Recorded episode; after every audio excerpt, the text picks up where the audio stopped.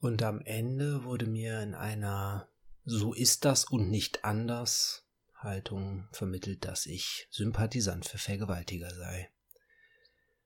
Das war das Ende meiner dreitägigen Erfahrung in einer feministischen Facebook-Gruppe. Facebook ist äh, lange Zeit für mich ein Mysterium geblieben, weil ich nicht da war. Für mich das Reich des Bösen und so weiter. Ähm, aber jetzt natürlich, um diesen kleinen süßen Podcast ein bisschen bekannter zu machen, komme ich nicht umhin, dort zu sein. Und wenn ich dann schon dort war, dachte ich natürlich, macht es Sinn, Teil von Gruppen zu sein. Denn in Gruppen sind ja Leute, die sich thematisch fundiert über ein Thema austauschen wollen. Erstmal natürlich geguckt, gibt es Maskulismus? In gewisser Weise zum Glück nicht. Da komme ich in einer späteren Folge drauf, denn das, was man gemeinhin unter Maskulismus versteht, ist ein sehr antifeministischer Zugang bei vielen und das ist natürlich Quatsch. Insofern erstmal schnell die Gruppe Maskulismus gegründet und es hat inzwischen fünf Mitglieder, yay! Ähm ich habe es aber auch noch nicht in irgendeiner Form bekannt gemacht, sondern nur die fünf Leute, die mir da ad hoc einfielen, reingeschoben. Das heißt, wenn ihr Bock habt, ähm, tretet dieser Gruppe bei. Es gibt natürlich fiese Auftritt, Eintrittsfragen, wie man das scheinbar bei Gruppen so macht. Ähm, und wenn 50 da sind, 50 Leute drin sind, dann fängt da auch irgendeine Form von Diskurs sicherlich an. Vorher kann man das auch eher auf anderem Wege noch machen. Und dann habe ich mir gedacht, okay, melde ich mich mal in der ein oder anderen Feminismusgruppe an und habe tatsächlich Aufnahme, Aufnahmeanträge, das klingt schon so gewaltig, ist es tatsächlich vielleicht auch, bei, glaube, vier oder fünf Gruppen, fünf Gruppen gestellt. In einer bin ich aufgenommen worden, da habe ich auch noch nicht gepostet. Das ist so eine ziemlich riesige englischsprachige Feminismusgruppe. Da habe ich erstmal so ein bisschen Überblick äh, mir gerade verschafft und habe noch gar keinen Kommentar abgegeben. In dreien bin ich bis heute nicht aufgenommen worden. Vielleicht darf ich nicht, vielleicht äh, dauert das aber auch einfach ewig, keine Ahnung. Ähm, vielleicht waren meine Fragen, es gibt ja immer diese drei Fragen scheinbar, vielleicht waren die Antworten darauf auch eher schlecht, das kann ich nicht beurteilen. In einer bin ich dann aufgenommen worden, aber schon dieses Aufnehmen war scheinbar schwierig. Ich fand die Fragen schon putzig. Die zweite war dann, also die erste war, glaube ich, äh, so sinngemäß, wie kannst du den Feminismus voranbringen? Woraufhin ich dann natürlich als feministischer Maskulist sehr ehrlich antwortete, mir geht es um alle Formen von ähm, Sexismus in unserer Gesellschaft. Und ich glaube, dass man tatsächlich sowohl den Sexismus gegenüber Frauen in den Blick nehmen sollte, als auch gegenüber Männern, weil man dann gemeinsam an einem Humanismus arbeiten könne. Das ist also ja mein Programm tatsächlich, auch dieses Podcast. Und das ist auch das, wie ich auf Facebook dann auftrete als FEMAS. Ähm die zweite Frage war dann, wie stehst du zu Prostitution und wie stehst du zu den Kopftuch tragenden Frauen? Woraufhin ich ein bisschen verwirrt antwortet, hey, wie soll ich dazu stehen? Wie soll ich dann bitte ein derartiges Thema kurz hier in 250 Zeichen abhandeln? Bei Kopftuch Freiheit, wer es tragen möchte, soll es bitte tragen. Prostitution, wer Sex gegen Geld anbieten möchte, soll es bitte tun. Das ist irgendwie so die grundlegende freiheitliche Haltung. Und dann kam von einer Moderatorin, die mich dann durch die ganze Gruppe verfolgt hat. Ähm, die Antwort ja. Sie hätte da noch ein paar Fragen. Ich hatte, das hatte dann für mich sehr den Touch von Gesinnungsprüfung. Sie hätten ja ständig auch Leute, die dann irgendwie nur so ähm, Spaß machen wollten oder gar nicht wirklich ernsthaft daran beteiligt sein wollen oder so Lobsucher, die ähm, nur eigentlich sich mal ein feministisches Lob von irgendwem abholen sollen und ich müsste das doch mal noch ein bisschen erklären, wie ich das denn meine und wie ich dies dann und jenes dann meine. Ja, das habe ich dann auch versucht und auch versucht zu sagen, dass es mir ja genau um diesen Humanismus geht. Das kam dann so, ja, das stieß schon auf Vorbehalte, woraufhin ich dann sagte, ich fände Vorbehalte ja gar nicht schlimm und das fände ich auch gut, dass sie das, äh, dass sie da sei, weil ich mir schon vorstellen könnte, dass solche Gruppen auch manchmal von, von Trollen unterwandert werden, woraufhin dann die eins zu eins Antwort kommen, Erlaubnis bräuchte sie von mir ja schon mal nicht. Aha. Okay habe dann zurückgeschrieben, dass ja Erlaubnis und Einverständnis zweierlei sei. Ich wollte ja nur signalisieren, mich stört es überhaupt nicht, dass sie mir auf den Zahn fühlt, aber das war scheinbar die falsche Antwort, die ich da gegeben habe. So bin ich dann aber unter Vorbehalt. Wir können es ja mal, sie sagte dann, das fängt ja schon gut an, Wir können es ja aber mal versuchen. Okay, dann versuchen wir es mal. Und dann war ich also Teil dieser Gruppe. Yay! Ähm, und habe mir das dann tatsächlich angeguckt und war auch erst ganz still und habe nur geschaut und habe dann ja, bei den ein oder anderen Sachen habe ich dann einfach leicht angefangen, einen, einen Like zu vergeben oder sonst was. Es gab dieses ganze Gender-Marketing-Teil, kommt dann natürlich in solchen Gruppen auch. Also was, ein, ein unendlich schwachsinniges Beispiel. Ähm, ein Globus in rosa für Mädchen und ein Globus in blau für Jungs. Erstens, Leute, die ihr das gemacht habt, Meere sind nicht rosa. Lasst die mal ruhig blau. Das macht schon am meisten Sinn. Äh, weil sieht halt irgendwie auch durchaus blau aus. So, das ist dann nicht ein Globus für Jungs, nur weil der das Meer blau dargestellt ist. So, ne, finde ich natürlich, Gender Marketing ist, ähm, ist Marketing aus der Hölle. Und alle Leute, wer immer das vielleicht mal hört und wer immer, immer, immer Werbung betreibt, ist sowieso schon, nee. Und, und wenn ihr dann Gender Marketing betreibt, geht einmal in euch und überlegt, ob ihr irgendwas Sinnvolles mit eurem Leben anfangen wollt. Bitte, bitte. Es gibt bestimmt viele, viele Dinge auf Erden, die man toll tun kann. Gender Marketing gehört nicht dazu. Wirklich nicht. Und das macht auch nicht froh im Leben. Da wird man nur, nur, nur irgendwann unglücklich. Sucht euch einen anderen Job. Also sowas habe ich dann natürlich irgendwie auch kommentiert und habe dann gesagt, na, Gender Globus finde ich auch kacke. Dann ähm, gab es auch sinnvolle Beiträge, ne, so nach dem Motto, ähm, es würde ja immer noch äh, Mutter und Vater auf irgendwelchen Bögen heißen und ob man dann nicht lieber Elternteil 1 und Elternteil 2 eintragen solle, um das nicht gleich so in Geschlechterrollen ähm, zu pressen, finde ich super. Ich finde eh völligen Schwachsinn, wenn wir ständig irgendwo unser Geschlecht angeben müssen und dann ja auch immer nur binär. Ähm, was interessiert auf der Steuererklärung bitte den Staat, wenn ich Geld abdrücken soll, ob ich ein Mann oder eine Frau bin? So, nimmt bitte das Geschlecht aus den Steuererklärungen raus. Das ist doch absurd. Ähm, vielleicht ist es inzwischen noch rausgenommen, jetzt habe ich mich aus dem Fenster gelehnt. Aber es gibt so viele Fragebögen, bei denen ich mich frage, was genau hat es jetzt damit zu tun, ob ich Mann oder Frau bin?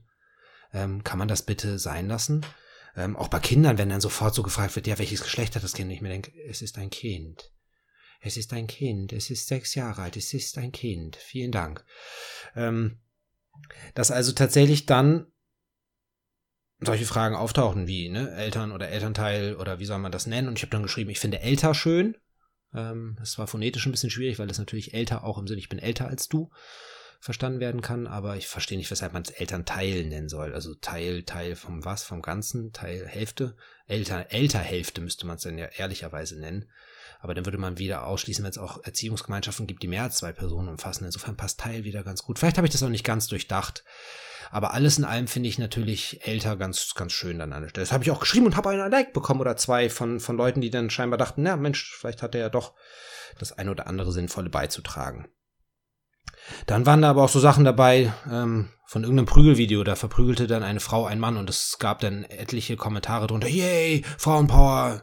Ähm, ich habe es mir zehnmal angeschaut und habe ich gedacht, okay.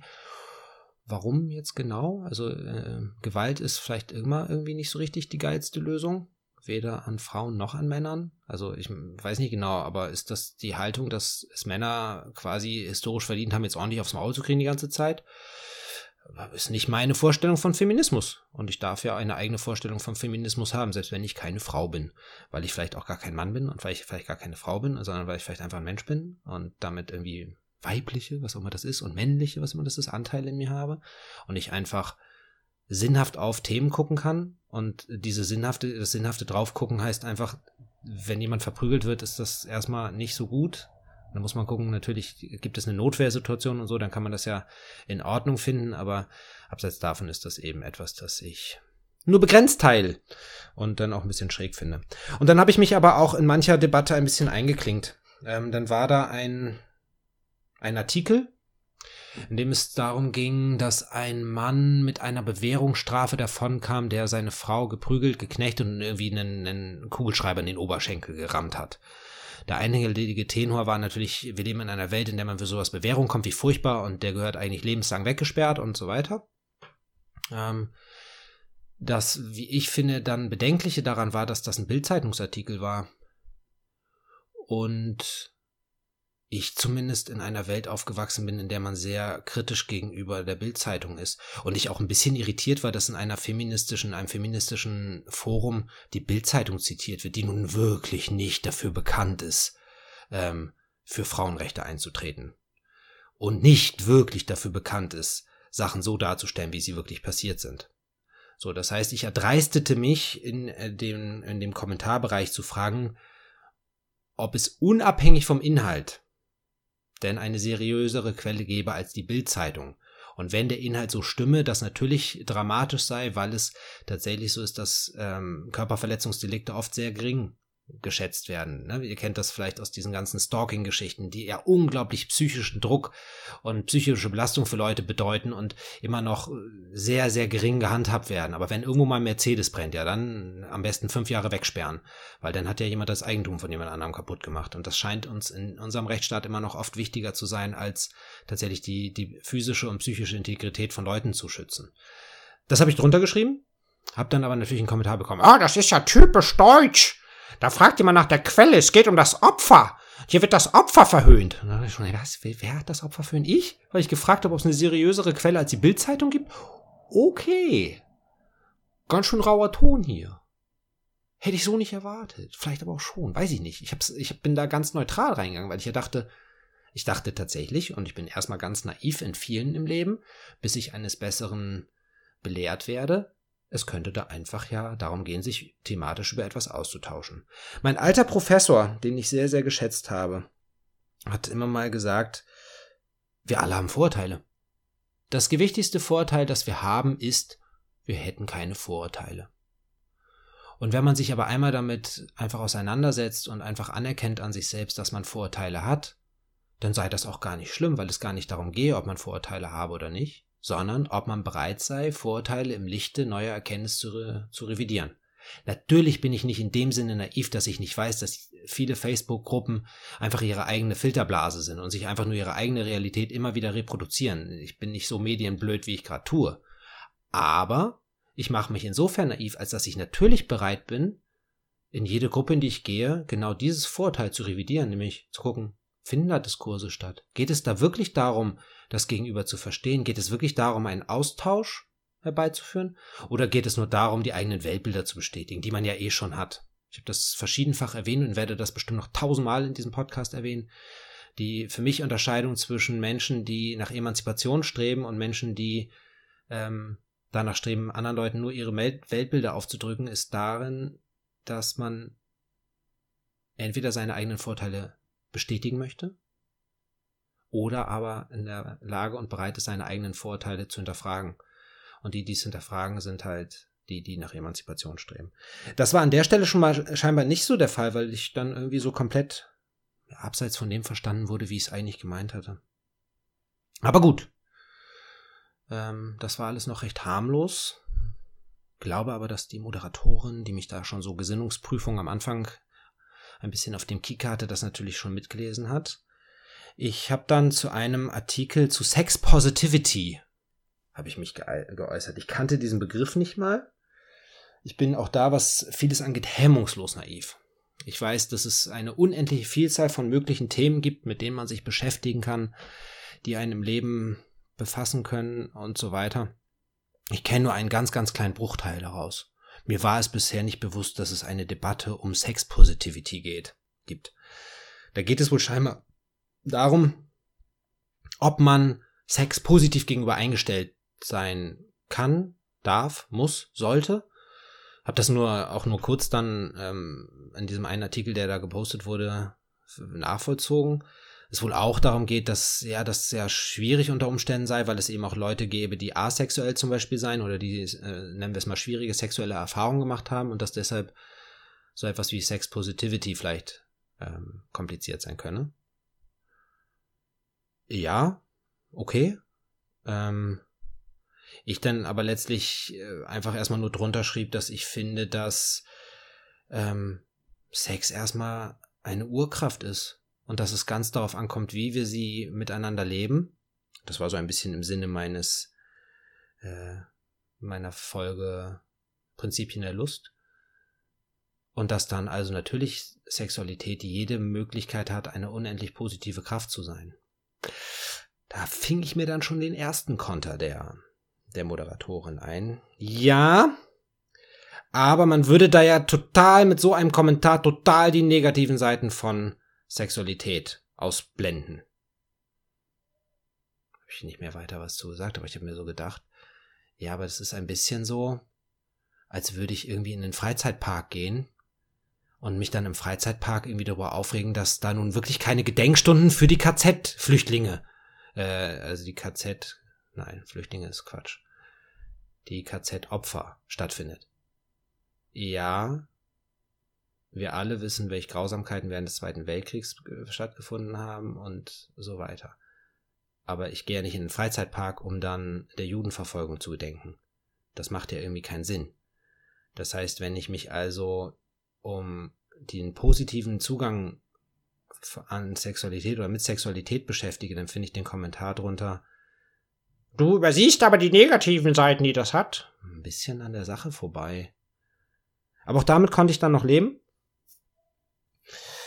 Äh, gab dann noch ein, und das war jetzt, ich, ich komme langsam zum Ende, es wird eine eher kurze Folge werden. Hab dann nur noch zwei, da, da war ich dann scheinbar schon kurz vor Exitus, hab nur noch zwei weitere Sachen ähm, machen dürfen innerhalb dieser Gruppe. Zum einen habe ich dann ähm, einen Artikel kommentiert, in dem es um diese Inselbewegung geht. Für die, die es nicht kennen, das sind Männer, die sich in irgendeiner Form selber einen Namen gegeben haben und sich in irgendeiner Form zusammengeschlossen haben, weil sie ganz frustriert im Leben sind und scheinbar keinerlei Chancen für sich empfunden bei Frauen haben. Und sagen, ihr Frauen seid doch alle scheiße, ihr wollt doch am Ende doch nur die Machos mit dicken Muskeln und wir sensiblen, weichen Männer kommen viel zu kurz. Und deswegen finden wir euch jetzt als Frauen scheiße bis hin dazu, dass es innerhalb dieser Bewegung dann tatsächlich Aufrufe zu Gewalt an Frauen gibt, was natürlich absurde Scheiße ist. Also wie Leute auf solche, ich werde es bis zu meinem Lebensende nicht verstehen. Und habe das schon verschiedenfach in Foren kommentiert, äh, immer mit dem Tenor, ihr braucht ganz dringend Hilfe und fangt bei euch selber an zu gucken, weshalb ihr im Leben nicht klarkommt, anstatt die Schuld bei anderen zu suchen. Das ist meine Einstellung zu dieser Inselbewegung. Hab dann allerdings äh, in dem feministischen Forum zusätzlich ein Essay, das es in der Zeit gibt, ähm, gepostet, das ich sicherlich auch irgendwann mal in, meinen, in meine Timeline stellen werde. Die, der Tenor der beiden Autorinnen war, braucht es eine neue Männerbewegung. Nämlich mal den Blick darauf richtend, wie Jungs ab klein auf mehr oder weniger ähm, vernachlässigt werden, in eine Ecke gedrängt werden. Ähm, und viele Defizite bei Jungs gar nicht wirklich behandelt werden, weil der Blick auf sie gar nicht so sehr gerichtet wird. Und dass das sicherlich ein Faktor ist, und ich versuche immer gern ja, die Welt aus sich selbst heraus zu verstehen und auch aus der Biografie der Leute herauszustehen und aus der Sozialbiografie und aus der gesellschaftlichen Entwicklung heraus zu verstehen, wie es eigentlich sein kann, dass Männer sich so allein und einsam fühlen und unverstanden fühlen, dass sie derartige Gewaltfantasien bis hin zu Gewaltexzessen produzieren. Das fällt ja nicht vom Himmel, das ist ja nicht, man kann sich das ja einfach machen und sagen, was für schlechte Menschen und wir wussten ja schon immer, dass Männer scheiße sind. Aber ich stelle mir dann immer diese Männer dann auch vor, wie sie irgendwie als Baby angefangen haben und alles Potenzial der Erde in sich trugen, weil je nachdem, wie sie dann behandelt worden wären und wie sie selber auf die Welt hätten gucken können, natürlich ganz andere Menschen aus ihnen hätten werden können. Und da frage ich mich einfach, warum sind sie so geworden, wie sie geworden sind und warum sind sie nicht anders geworden? Und warum hat man ihnen nicht selbst oder warum hat man ihnen die Chance nicht gegeben, anders zu werden und warum haben sie sich selbst die Chance nicht geben können, anders zu werden? Und ein interessanter ähm, Fakt in diesem, in diesem Essay der beiden Frauen aus der Zeit war, dass Frauen, wenn sie tatsächlich existenzielle Probleme haben, knapp neun Monate brauchen, bis sie sich externe Hilfe holen, bei Therapeuten zum Beispiel. Und natürlich auch vorher schon viel stärker in eigene soziale Netze eingebunden sind, Freundinnen, Familie und so weiter. Männer brauchen dafür 50 Monate. Das sind, ich bin so schlecht in Mathe, über vier Jahre. Das ist eine Ewigkeit, wenn man psychische Störungen ausprägt.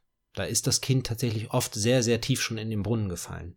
Warum ist das eigentlich so? Warum leben wir in einer Welt, in der Männer mit ihren Problemen eigentlich so große Schwierigkeiten haben, sich nach außen zu wenden? Hat das vielleicht noch viel damit zu tun, dass Männer immer noch, ob nun zu Recht oder Unrecht, aber auf jeden Fall als empirischer Fakt das Gefühl haben, sie müssten ganz stark und hart sein?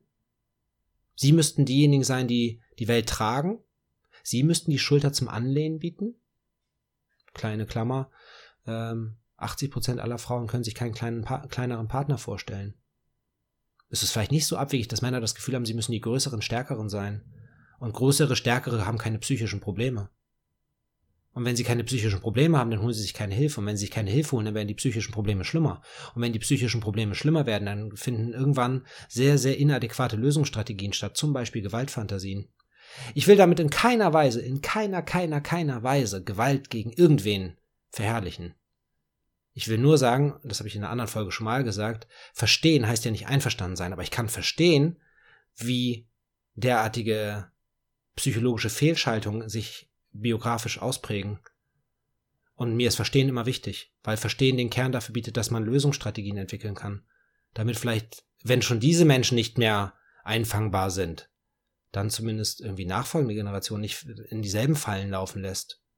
Das war das Ziel, das postete ich also unter diesem, unter diesem Kommentar zu dieser Inselbewegung und hatte dann drei Minuten später, die gute Frau hat auch nicht so richtig viel anderes zu tun, scheint mir, hatte ich dann ähm, einen Kommentar unter meinem Kommentar. Ja, so ein Essay wird's ja wieder zeigen. In dem Kommentarbereich toben sich wieder die Machisten, die Machismo-Männer aus und so weiter. Und ich dachte, hey, ach so, da gibt's einen Kommentar, habe ich gerade gelesen.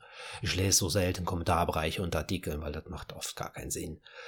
Äh, aber der Artikel war dann scheinbar irrelevant. Also es waren dann doch wieder die bösen Männer und das hat dann ähm, nur das Vorurteil bestätigt. Puh! Bevor ich zu dem letzten Beispiel komme. Harter Tobak. Also das ist so ein bisschen so ein Bild von ständig im Sturm stehen. Ich hatte so ein bisschen das Gefühl, es gibt da permanent Gegenwind. Und hätte jetzt auch mal fast Lust, äh, natürlich den, das kann man jetzt nicht mehr machen, aber den Blindtest zu machen. Wie wäre es wohl gewesen, wenn ich da ganz offensichtlich als Frau in diese Gruppe eingetreten wäre?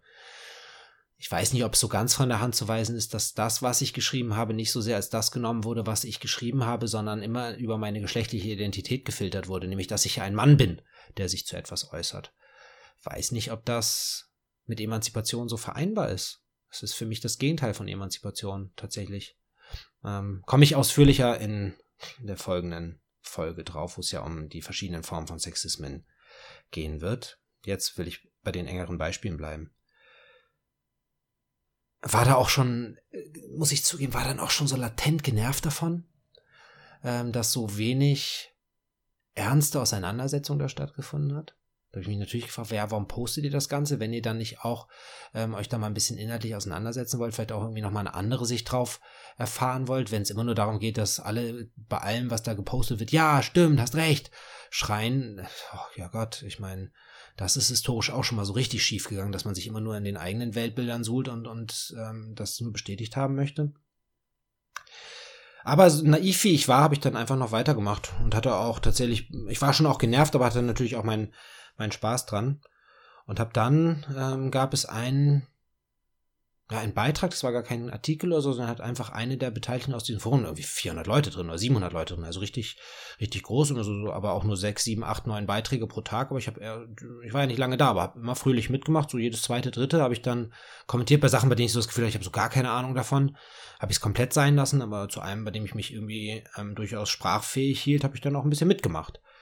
Gab es also einen, einen Kommentar einer Frau, bei dem es so darum ging, ähm, ja, ich weiß es leider nicht mehr und dadurch, dass ich aus der Gruppe rausgeflogen bin, kann ich das ja auch nicht mehr nachvollziehen, ging es irgendwie darum, welche Form von Sexualität es ne, so gibt. Und dann habe ich, ich hab's da, ich bin wieder gut vorbereitet, yay.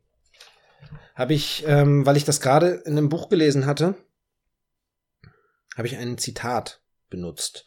Und zwar kommt das Zitat, ich werde es auch hier vorlesen und wieder versuchen langsam vorzulesen. Ähm, ein Zitat aus dem Buch Das sexuelle Ich von, oh Gott, Avoda Ofid, einer amerikanischen Psychoanalytikerin. Habe ich also gepostet und das Zitat lautet, Sexualität ist das, was wir aus ihr machen. Eine teure oder billige Ware, Mittel der Fortpflanzung, Abwehr der Einsamkeit, eine Kommunikationsform, eine Waffe der Aggression, in Klammern Herrschaft, Macht, Strafe, Unterwerfung, ein Sport?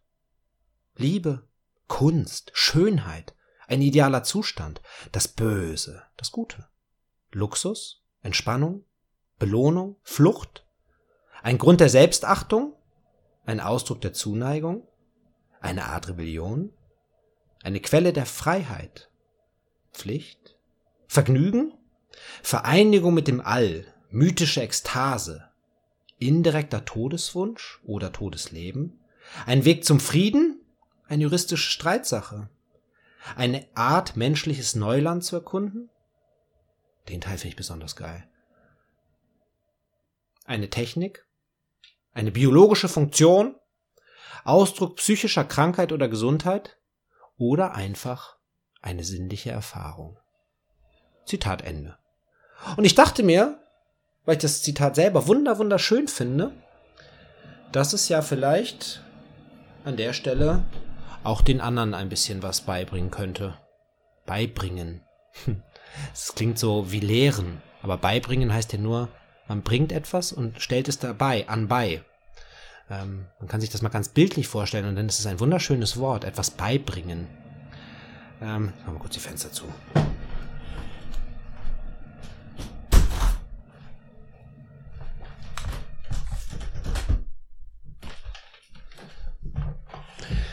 Ähm, und habe also dieses Zitat gepostet. Und das war mein Untergang. Das hätte ich mutmaßlich nicht tun sollen. Und ich lief dann auch in die ein oder andere Falle, von der ich glaube, dass sie ganz perfide gestellt war.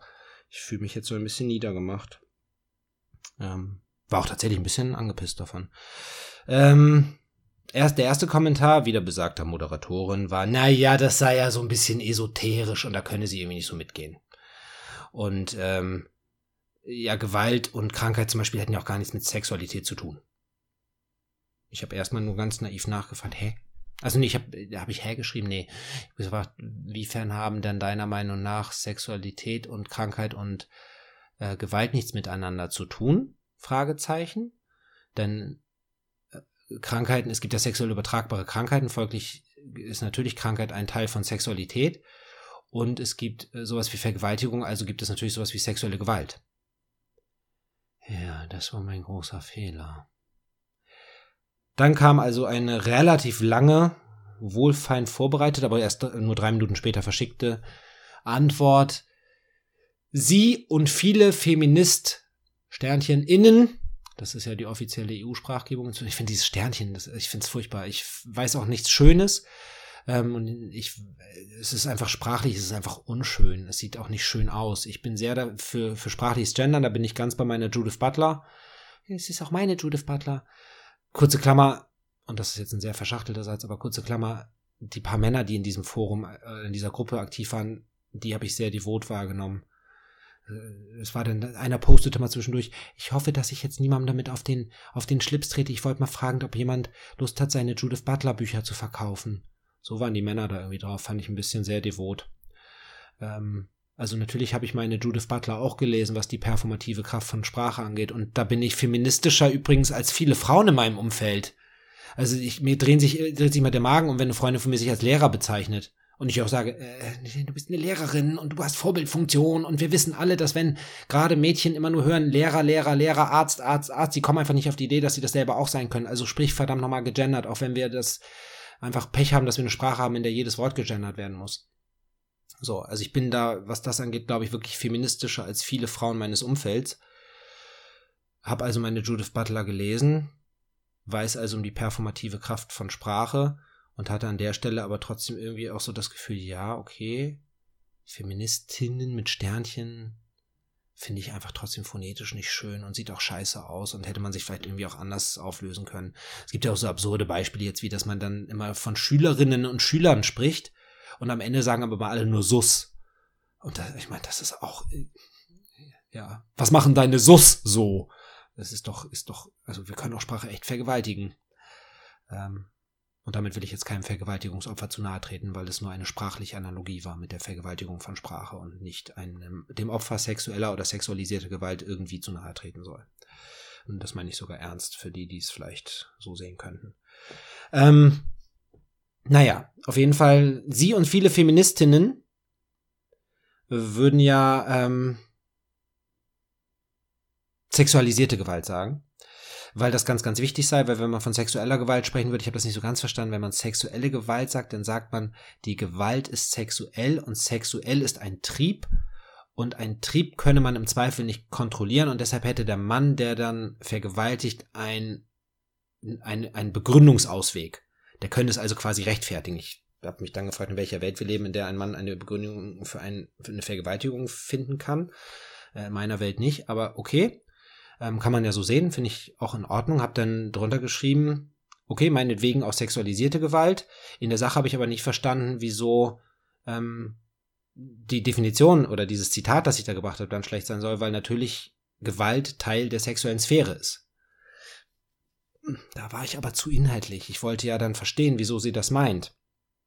Dass das also nicht dazugehöre. Da kam dann die Erwiderung, dass ich ja was nicht verstanden hätte. Und dass das ja so sei. Ähm, und dass ich ja mit, äh, damit, dass ich diese Unterscheidung ähm, niedermachen würde, indem ich da einen meinetwegen reinschreibe, dass ich damit die Opfer sexueller Gewalt verhöhnen würde. Oh, finde ich schrieb so jetzt mal gar. Also ich schrieb, schrieb das nicht, ich dachte das so gedanklich. Jetzt mal ganz langsam. Äh, bitte? Ich verhöhne die Opfer sexueller Gewalt, weil mir dieses definitorische, ob das nun sexualisierte Gewalt heißt oder sexuelle Gewalt, mir egal ist? Ich habe letztes Mal schon Popper zitiert und wenn ich es jetzt hier irgendwo liegen hätte, würde ich es nochmal zitieren. Ähm, es, man kann auch schon versuchen, Leute falsch zu verstehen. Man kann aber auch versuchen, einfach ihre Gedanken zu verstehen. Und nichts von dem, was ich in dieser Gruppe, nichts von dem, was ich in meinem Podcast, nichts von dem, was ich in diesem konkreten Post gesagt habe oder geschrieben habe, deutet auch nur in irgendeiner Art und Weise darauf hin, dass ich Opfer sexueller Gewalt verhöhnen würde. Ich habe ja gerade gesagt, dass sexuelle Gewalt Ausdruck von Sexualität ist. Weil es natürlich jemanden gibt, der Sexualität wählen kann, bei dem er jemand anderem wehtut. Was furchtbar ist. Unbestritten. Und auch völlig unzweifelhaft zwischen allen Menschen denken können. Ähm, und ich dann tatsächlich einfach nur schrieb, mir ist das zu sehr definitorisches Klein-Klein. Ich bin ja dafür hier, um mich inhaltlich auseinanderzusetzen. Und da war dann endgültig wohl ähm, die Klappe gefallen. Ich würde ja tatsächlich damit ganz offensichtlich zum Ausdruck bringen, dass ich mit Vergewaltigern sympathiere weil sie hat das ja schon geschrieben und dann, dann wäre es, wenn das Teil der Sexualität wäre, und das sei ja ganz vielen Feministinnen eben wichtig, dass das nicht Teil von Sexualität ist, dass Gewalt also nicht Teil von Sexualität ist und so weiter. Und ich dann wieder für mich dachte, ah ja, okay, aber es, äh, Sexualität ist doch nichts rein Gutes. Natürlich ist Sexualität Urkraft und natürlich können wir uns alle sehr darum bemühen, dass Sexualität etwas Gutes ist, aber natürlich kann man Leuten mit Sexualität schaden. So, natürlich kann ein Mann mit seinem harten Penis eine Frau auf ganz, ganz vielen Ebenen treffen und vergewaltigen. So, und das, darum geht's doch im MeToo. Also ich meine, es geht doch genau darum, dass, dass sexuelle Belästigung, dass sexualisierte Gewalt, sexuelle Gewalt, wie auch immer man das dann nennt, ist doch auch völlig Latte, liebe Leute. Dass das furchtbar ist und dass, dass, dass wir da Mechanismen, gesellschaftliche Mechanismen brauchen, dass das aufhört. Ein für alle Mal und dass nicht die am Pranger stehen, die sich in irgendeiner Form belästigen lassen müssen, sondern die am Pranger stehen, die meinen, sie können so mit anderen Leuten umgehen. Ist das nicht die Position, die alle aufgeklärten Menschen haben? Ich bin mir ganz, ganz, ganz sicher, dass auch die Moderatorin dieser Gruppe genau diese Haltung hat. Ich frage mich nur, wie sie auf die Idee kommt, dass ich die nicht haben könnte. Weil ich sexuelle Gewalt geschrieben habe statt sexualisierter Gewalt? That's a stretch. Also auf die Idee muss man muss man erstmal kommen. Ich habe es dann mehr oder weniger damit beendet, dass ich gesagt habe, du, du stellst mich in eine Ecke, in die ich nicht gehöre und ich möchte keinen weiteren Dialog mit dir an dieser Stelle führen. Und dann habe ich sie blockiert, weil es mir nicht gut tut, mit solchen Leuten zu reden. Weil solche Leute tatsächlich nicht das Ziel haben, sich mit jemandem zu verständigen, sondern nur das Ziel haben, ihre eigenen Bilder permanent zu reproduzieren. Sie muss sich scheinbar, und das ist jetzt meine Deutung, aber mehr als Interpretation bleibt mir ja nicht übrig, nachdem der Dialog mit ihr komplett eingestellt ist, ähm, mir bleibt nichts anderes übrig als die Deutung, dass sie einfach permanent ihr Feindbild reaktualisieren muss. Fanatisch. Ähm, wirklich in der reinen Definition des Begriffes Fanatismus. Und ich mir tatsächlich nicht sicher bin, das ist natürlich das klassische Vorteil, dass einer, einer Spielart des Feminismus entgegengebracht wird, ist es fanatischer Feminismus. Der also gar nicht darauf abzielt, es könne vielleicht auch sowas wie gute Männer geben. Es könne vielleicht auch sowas wie sexistische Frauen geben. Da ist die Sphäre des Mannes das Reich des Bösen und die Sphäre der Frau ist das Reich des Guten. Und simpler ist das, also komplexer, komplexer wird das Weltbild dann an der Stelle auch nicht. Und diese Moderatorin, die da ja nun auch scheinbar einen gewissen Einfluss hat, sonst würde sie ja nicht Moderatorin sein, mir sehr den Eindruck gemacht hat, als würde sie genau zu dieser Klasse Mensch gehören, die gar nicht daran interessiert sind, irgendeine Form von, vielleicht sogar, und das ist jetzt ein bisschen hochgegriffen, aber vielleicht von Versöhnung herbeizuführen, die gar kein Interesse daran hat, einen wirklichen Diskurs zu führen, sondern nur ein Interesse daran hat, ihr Selbstbild zu bestätigen, ihr Weltbild zu bestätigen. Und das perfideste daran ist, dass sie selber daran glaubt, dass sie recht hat. Also sie glaubt tatsächlich, dass ich ein Sympathisant für Vergewaltiger bin. Auf, anhand der paar Sachen, die wir da miteinander geschrieben haben, die ich so redlich, wie es mir möglich war, gerade wiedergegeben habe. Dessen ist sie sich wahrscheinlich wirklich sicher. Und das sind sehr, sehr gefährliche Menschen dann, die eben ihr Weltbild nicht auf Fakten gründen, sondern nur auf der permanenten Reproduktion ihrer eigenen Vorurteile. Und das finde ich, finde ich gefährlich. Und das finde ich schade. Deshalb habe ich sie blockiert und habe dann am Tag drauf gemerkt, warte mal, ich kriege da ja gar keine Kommentare mehr. Fand ich schade. Denn gerade so diese Gender-Marketing-Geschichten und auch einfach zu gucken, wie, wie in einem feministischen Zirkel dann miteinander diskutiert wird, fand ich total spannend. Fand ich total instruktiv. Ich habe ein Umfeld, in dem es tatsächlich auch sehr feministische Frauen gibt und auch den manchen feministischen Mann. Also das ist nicht so, dass es mir da an Diskurs fehlen würde, aber einfach wie so eine Gruppe funktioniert, auch ja im Zweifel dann zwischen Leuten, die sich real gar nicht kennen. Und davon bin ich jetzt abgeschnitten, weil ich einfach aus dieser Gruppe rausgeflogen bin und Facebook, du kleines Arschloch, mir das natürlich auch nicht sagst. So, ich bin dann einfach nur, musste ich auf meine eigenen Gruppen gehen und habe dann gesehen, oh, da bin ich nicht mehr. Du wirst von Facebook ja nicht informiert, dass du nicht mehr in der Gruppe bist. Du hast auch keine Chance, irgendwie Widerspruch einzulegen oder so. Ne, da da gibt es auch nicht irgendwie ein Prüfverfahren, bei dem dann irgendwie ein Rat aus zehn Leuten aus dieser Gruppe sagen muss, wollen wir das wirklich, dass der rausfliegt? Ich meine, ich habe immerhin auch ein paar Likes bekommen am Ende wissen die, es sind ja auch alle Kommentare dann von mir in dieser Gruppe vielleicht getilgt oder so. Das fällt ja niemandem auf, dass ich nicht mehr da bin. Das finde ich ein sehr perfides, perfiden Zugang. Und war dann auch tatsächlich ein bisschen geknickt. Und frag mich jetzt, soll ich so mein Bild von Feminismus jetzt prägen? Ist es falsch, dass ich mich feministischer Maskulist nenne? Soll ich den Feminismus streichen? Weil wenn das Feminismus ist, wie er da draußen wirklich existiert, dann möchte ich auch gar kein feministischer Maskulist sein. Dann möchte ich vielleicht nur Maskulist sein, um da eine Gegenbewegung zu schaffen. Nein, das ist natürlich Quatsch. Das will ich nicht sein. Aber ich finde es wirklich erschütternd und es hat mich, ähm, auf einer Ebene hat es mich auch einfach getroffen. Ähm, hat mich zwischendurch wütend gemacht, hat mich aber auch traurig gemacht und hat mich ein bisschen, wie in so vielen Bereichen des Lebens, daran zweifeln lassen, dass wir noch eine Chance haben, vieles zum Guten zu wenden. Ich hatte das erst gestern Abend mit einer Freundin mal wieder am Deich der wir darum, kluge Frau, ähm, schreibt gerade in Soziologie ihre Doktorarbeit, darüber gesprochen haben, dass wir natürlich alle unseren kleinen Anteil daran leisten können, dass diese Welt besser wird. Und ich habe sie gefragt, ob sie irgendwelche Sozialindikatoren sieht, dass es im Großen besser wird. Ne, wir erleben den Anstieg von Extremismen. Wir erleben wirklich etwas wie, dass Menschen nur noch ihre eigene Realität wahrnehmen und permanent gefüttert werden in dieser eigenen Realitätswahrnehmung. Wir werden definitiv ein Umweltproblem bekommen. Wir haben nicht, das ist nicht mal Europa-basiert, ne? wenn man sich die globalen Migrationsströme anguckt, die werden einfach immer größer werden, unter anderem vor allem wegen der Umwelt, weil ganze Landstriche unter Wasser stehen werden und andere Landstriche gar kein Wasser mehr tragen. Sieht man eigentlich irgendwelche Sozialindikatoren, dass das 21. Jahrhundert tatsächlich besser wird? Und ich das dann im Kleinen so sehe und mich frage, ja, aber wenn schon Leute, die ja eigentlich das gleiche Ziel haben, und das unterstelle ich dieser, dieser Moderatorin wirklich von vorne bis hinten, die möchte bestimmt die Welt für Frauen besser machen wenn man schon mit solchen Leuten, die die gleichen Ziele hat, permanent aneinander gerät. Vielleicht nur, weil man Angehöriger eines anderen Geschlechts ist, ist ja meine These. Dann ist da für mich irgendwie bleibt da so wenig Hoffnung und Hoffnungslosigkeit ist so eine fiese Emotion, weil ja sie kaum noch Auswege lässt. Und ich habe so ein bisschen das Gefühl, als würde sich da Geschichte auch wiederholen. Mein alter Lehrer, den ich sehr schätze, noch immer, auch 20 Jahre nach dem Abitur, ähm, hat mal berichtet aus der, aus den 60er, 70er Jahren, als er so studiert hat, von den KPs, den Kommunisten, ah, nee, KPs?